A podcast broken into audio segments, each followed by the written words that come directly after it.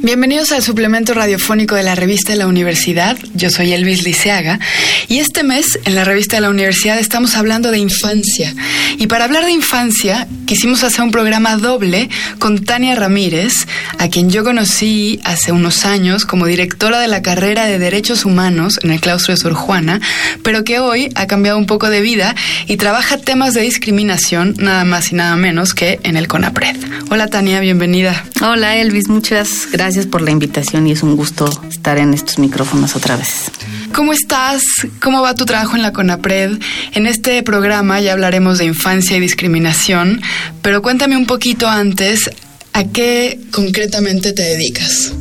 Sí, en CONAPRED nos dedicamos a observar las dinámicas de la discriminación, observarlo como como fenómeno social, no como algo que sucede, sino cuáles son las prácticas concretas que hacen que la discriminación exista y suceda.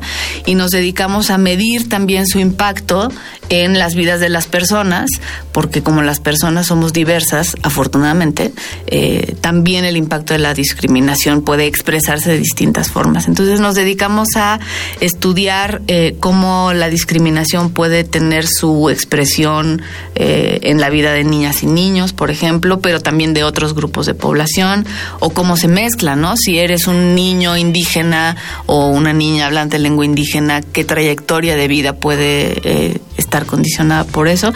Y no solo nos dedicamos a investigarla, sino también a proponer eh, y a construir, de hecho, herramientas de política pública para que esos graves problemas que agravan todo otro problema vayan teniendo sus limitaciones y tendamos hacia que la discriminación no exista y todas las personas vivamos todos nuestros derechos en igualdad de condiciones. Oye, en esta primera parte del programa doble, queremos hablar de cómo los niños, que es uno de los grandes mitos, me imagino, de los grandes hoyos negros de la crianza y de la educación privada y pública, aprenden a discriminar. Cuando un niño se convierte en alguien que decide que hay alguien mejor que alguien más.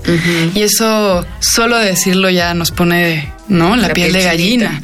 claro. ¿Cómo mides y cómo te acercas al problema infancia y discriminación desde tu trinchera? Hay una herramienta que, bueno, una encuesta que echamos a andar hace un par de años junto con INEGI, CNDH, muchos socios, para poder medir esto y observar concretamente niñas y niños cómo lo viven, ¿no? Hay muchos indicadores que hay que observar porque esta frase de infancia es destino no tendría por qué ser así, pero sí que hay muchas condicionantes que pueden ser eso, una marca de condición para el resto de la vida de niñas y niños. Y una forma de medirlo es relacionando las encuestas diversas y los estudios diversos que se hacen, pero esta que te contaba es sobre todo los resultados de una encuesta nacional sobre discriminación que CONAPRED hace cada cinco años más o menos, y en su último tiraje nos arrojó datos muy impresionantes, tanto datos de cómo las niñas y niños están sufriendo discriminación, es decir, por qué no pueden acceder a la escuela o una vez acceden a la escuela, por qué no permanecen ahí, temas de salud, etcétera. Pero también pudimos rastrear percepciones, cómo desde muy chiquitos y chiquitas pueden estar teniendo opiniones respecto de que una persona vale más que otra o que en ese sentido tendría que tener garantizados más derechos que otra. Te cuento algunos de los datos. Sí, porque queremos saber, digo, a lo mejor todavía no está completamente resuelto ese misterio, pero queremos saber cómo lo aprenden, de quién lo aprenden, a qué edad lo aprenden, para ver dónde podemos hacer modificaciones sociales en la casa, en la escuela, en el espacio público, para que lo desaprendan. Por supuesto. Como todos los adultos lo hemos tenido que desaprender porque por ahí unas lógicas sociales nos llevaron a, a malentendidos. Quizá la primera premisa que tendríamos que asumir es que los seres humanos aprendemos desde el minuto cero. Así. Es más, hay gráficas que incluso analizan la plasticidad neuronal y cerebral y en realidad en las etapas en las que más aprendemos es de 0 a 4 años. Después nuestra capacidad de aprender va bajando y va bajando. Pues sí, porque un ser humano llega en ceros y tiene que aprender un montón de cosas. Entonces, en ese primer momento de la primera infancia se aprenden muchísimas cosas. Y otra premisa que tendríamos que tener clara es que no por el hecho de que la primera infancia esté hecha de bebés que todavía no caminan y no hablan, etcétera, no son sujetos de derechos. Creo que ese es uno de los principales problemas que hemos tenido como país. O sea, hemos, como sociedad, no solo nuestro país, ¿no? Hemos pensado por mucho tiempo que niñas y niños son una especie de propiedad familiar. Vivimos en ese paradigma de pensar que los niños y las niñas no son sujetos de derechos en sí, sino que le pertenecen a sus familias, a sus mamás, a sus papás, etcétera. Y también nos movemos con una lógica de la concepción del valor posterior, ¿no? Es decir, tú vas a valer posteriormente en función de lo que estudies, en función de eso en lo que te conviertas. Pues de hecho hablar de que la niñez es la esperanza del futuro es una frase cursi para lapidar su presente, ¿no? Las niñas y los niños son su vida y son sujetos en este momento y no son una apuesta ni una inversión hacia el futuro. Y ya en la infancia contribuyen a la sociedad. ¿Y de qué manera contribuyen a una discriminación casi te diría nacional? ¿Cuáles son estos resultados que mencionas que te han llamado la atención de las últimas encuestas? ¿Son esperanzadores? ¿Nos ponen a trabajar para mantenerlos de manera esperanzada o son negativos y nos presentan un estado de alerta? Quizá primero les voy a contar los datos que nos hacen estar en un estado de alerta, porque también algo que le pasa a la agenda de los derechos de niñas y niños es que parece una agenda soft y light y en realidad están viviendo cosas muy rudas. Entonces, para llamarnos la atención acerca de la emergencia de voltear a mirar a este grupo de población, les contaría que uno de los principales problemas sin duda es la pobreza, ¿no? La pobreza afecta en mayor proporción a personas menores de edad que a otros grupos. Estamos hablando de que en México en situación de pobreza eh, viven aproximadamente uno de cada dos niños y niñas, ¿no? Y adolescentes. Es tremendo, 21.4 millones de personas. En pobreza extrema están viviendo 4.6 millones de niñas y niños. Y a veces en la misma familia, la medición de la pobreza que hacen con Eval y UNICEF, por ejemplo, puede estar en la misma casa, ¿no? Un niño o una niña en una misma casa, con las mismas aparentemente condiciones, puede estar sufriendo los efectos de la pobreza de una forma peor. Entonces hay que llamar la atención dura y severamente sobre los datos de pobreza y pensar que tenemos que cambiar las condiciones de las familias, tanto en sus ingresos como en sus lógicas internas, para que eso se detenga. Si pensamos que niñas y niños no son solo niñas y niños, sino que como todas las personas son diversos, pues hay que pensar en niñas y niños indígenas, pero también afrodescendientes, pero también niños y niñas con discapacidad, también niñas y niños, porque esto ya está bien estudiado, que desde temprana edad empiezan a expresar su identidad de género de maneras no normativas, digamos. Entonces, si volteamos a ver esa diversidad de, personas, podríamos ver que el 78.6% de niñas, niños y adolescentes que en hogares indígenas se encuentran en situación de pobreza, como mencionábamos. Si hablamos de desnutrición, por ejemplo, desnutrición crónica, que es algo que se mide con, con la talla baja, en niñas y niños menores de 5 años tenemos un índice del 13.6%, es decir, hay un muy alto índice de niñas y niños que están sufriendo de desnutrición crónica. Pero a la par, tenemos que una de cada tres niñas y niños está con sobrepeso y obesidad, según las encuestas de salud y nutrición. Entonces, estamos marcándoles su infancia y su futuro a partir de lo que ponemos en sus bocas y es muy grave pensar que estamos en un país tan dicotómico como para tener altísimos grados de desnutrición y altísimos grados de sobrepeso ¿no? y de obesidad.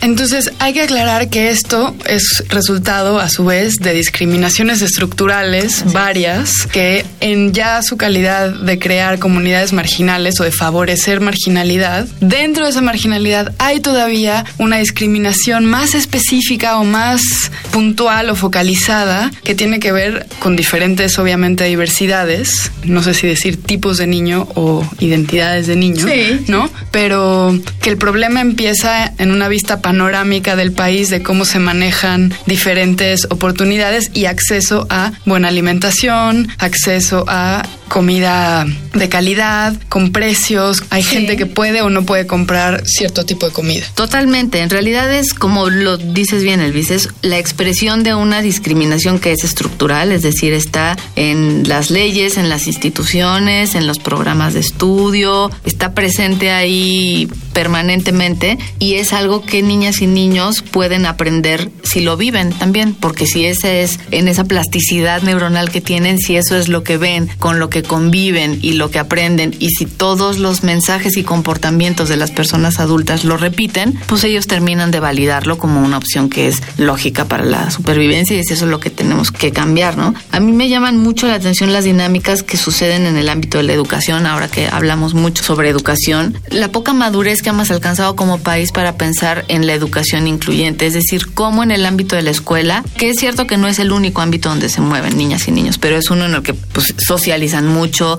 adquieren muchos de estos conocimientos, valores, prácticas, cómo ese espacio puede estar determinado por la violencia, por el prejuicio, por la discriminación y cómo incluso la experiencia misma de pasar por un aula puede ser tan distinta para distintos niños, ¿no? Les doy algunos ejemplos. En México, la población de niños que asisten a la escuela es en promedio el 96%. Casi todos nuestros niñas y niños están en la escuela. Pero si a esto le haces una lupa un poquito más chiquita del gran panorama a niños, niñas hablantes de lenguas indígenas, ese porcentaje baja al 88%. Y estamos hablando nada más de asistencia escolar, ¿no? O sea, ya se redujo en casi 12 puntos solamente por hablar una lengua indígena. Eso quiere decir que hay una especie de embudo que filtra entre niños que pueden o no entrar a la escuela o que tienen la oportunidad de formarse académica o educativamente, dependiendo de la lengua que nacieron aprendiendo. Absolutamente. Y en el caso de que logren ingresar y pasar por ese embudo, su permanencia tampoco puede ser muy promisoria, ¿no? Hay,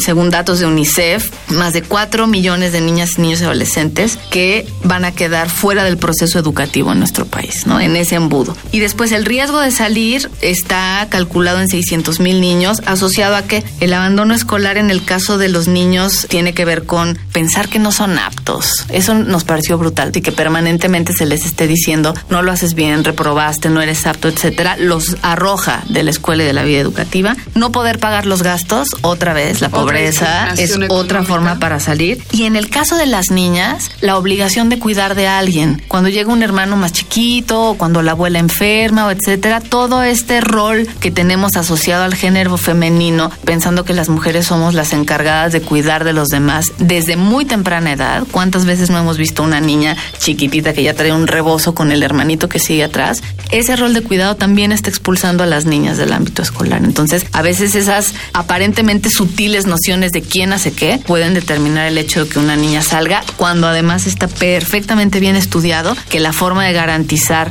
el desarrollo de una persona, de una niña en concreto, alejarla de la violencia, alejarla del embarazo adolescente, alejarla de la posibilidad de sufrir trata, explotación, etcétera, consiste en mantenerla en la escuela, ¿no? Todos los datos a nivel internacional dicen, niña que se mantiene en la escuela y que puede llegar hasta la universidad, transforma su vida, la de su familia y la de su comunidad pero le seguimos poniendo el embudo muy cerquita, ¿no? Cuando son muy pequeñas. Porque pareciera que las políticas educativas o escolares se conforman con poner una escuela en ciertas comunidades rurales, por ejemplo, o en ciertas comunidades alejadas de las grandes ciudades, y eso no es suficiente porque están ciegos a un montón de detalles económicos, alimenticios, sociales, pueden impedirles que se mantengan en la escuela. Entonces, poner una escuela no es la solución. Cuando hemos hablado de cómo tendría que ser la educación inclusiva, es decir, una vez llegas al aula, cómo tendría que estar diseñada para que un niño con discapacidad conviva con un niño regular, que una niña eh, indígena conviva con uno que no es hablante de lengua indígena. Es decir, en esa verdadera vivencia de la diversidad y en esa escuela, la película empieza con y en el aula qué sucede, ¿no? ¿Qué programas de estudios, qué materiales, qué formación docente? Es un mundo. Pero solamente llegar ahí quiere decir haber reducido un montón de brechas en el camino, ¿no? Que haya camino para llegar, efectivamente que no haya condiciones de violencia que hagan que los niños, que las familias prefieran dejar a los niños en las casas en vez de que vayan a las escuelas, que haya condiciones de saneamiento, que haya alimentación, incluso que las necesidades de las familias no hagan que niñas y niños se queden como jornaleros agrícolas, considerar también a niños migrantes, por ejemplo, ¿no? O sea, la migración y los jornaleros agrícolas son una realidad de nuestro país, que quiere decir empezar la escuela en un estado en primero y acabarla en otro estado sexto. Muchas gracias a Tania por esta primera parte de este programa doble sobre infancia y discriminación. No se pierda nuestra segunda parte. Para leer más sobre infancia, les recomendamos los artículos La niñez frente a la crisis migratoria, de Mario Luis Fuentes, y La infancia ante el cambio climático, de Luis Zambrano. Ambos artículos se encuentran en la versión en línea y gratuita de la revista de la Universidad de México, www.revistadelauniversidad.com.mx. En Facebook y en Twitter nos encuentran como arroba revista-unam. Y sobre este programa, escríbanos a arroba shubidubi. Gracias a Yael Vais, a Miguel Alvarado. Yo soy Elvis Liceaga. Hasta pronto. Este programa es una coproducción de la Revista de la Universidad de México y Radio UNAM.